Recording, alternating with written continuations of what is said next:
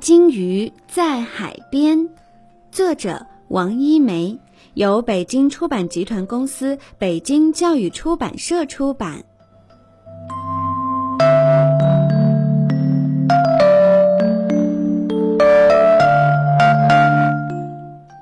海边可真热闹呀！大钳子海蟹、慢吞吞的海龟、小扇子海贝都在爬来爬去捉迷藏。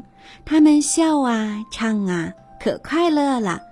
一条生活在深海里的大鲸鱼听到笑声，想：等到了海水长高的时候，我一定也要去玩一玩。大鲸鱼就这样靠近了海边儿。海边从来没有来过大鲸鱼，小动物们有些害怕，一下子全都躲起来了。大鲸鱼又想。他们一定是在和我玩捉迷藏，我去找他们。果然，他看到海蟹藏在岩石后面，露出了毛茸茸的后腿；海龟把自己埋在沙里，只留一对眼睛在沙地上。大鲸鱼向沙滩游过去，像一条大船，稳稳地靠了岸。这时候，海水落潮了，大鲸鱼就这样留在了沙滩上。太阳火辣辣地烤着沙滩，大钳子海蟹、慢吞吞的海龟、小扇子海贝都要回家去了。他们说：“大金鱼好像睡着了，我们从它身边绕过去。”当他们走过大金鱼身边的时候，听到一个微弱的声音：“快救救我，我快要死了！”啊！大金鱼闭着眼睛，真的快要死了。大钳子海蟹说。大金鱼是为了找我们玩才来到沙滩上的，我们应该救它。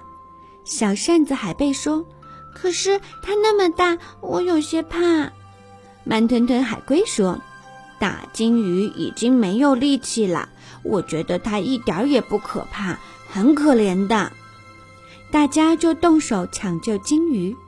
慢吞吞海龟请来许多的海龟兄弟，他们从大海里背来一桶桶的水，浇在大金鱼的身上、嘴里，大金鱼就不会干死了。大钳子海蟹和小扇子海贝找来许多海蟹、海贝，像蚂蚁搬豆儿一样搬大金鱼的身体，可是不行，大金鱼实在是太重了。大家费了好大的劲儿，大金鱼还在原地。大家只好学海龟，不断的给大金鱼身上浇水。太阳还在火辣辣的烤，海龟们也快撑不住了。我们得找别人来帮忙。慢吞吞海龟提议。大钳子海蟹马上说：“我认识小猴子，他就住在沙滩边上，我找他来帮忙。”大家就找来了小猴子。小猴子看着搁浅的大金鱼说。光凭我们用力搬一定是不行的，我们可以用绳子拉。于是，小猴子找来了绳子，大家用绳子系住大金鱼的身体。小猴子喊：“一、二、三！”大家就开始拉，可还是不行。小猴子想了想，又请来大象，大象帮忙一起用力拉，还是拉不动。大象说。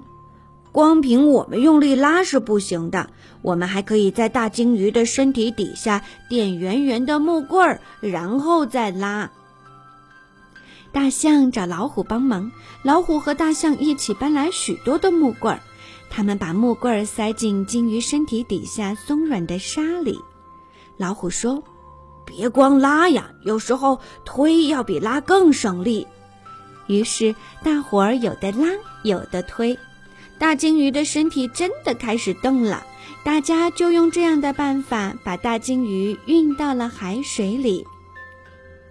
大鲸鱼到了海里就醒过来了，他感谢地说：“真没想到，我到了一次海边能认识这么多热情又聪明的好朋友。”大伙儿都说：“欢迎你到海边玩，只是别太贪玩，忘了回家。”大鲸鱼就要回家了。他游到大海中间的时候，喷了一个大水柱，就像公园里的喷泉。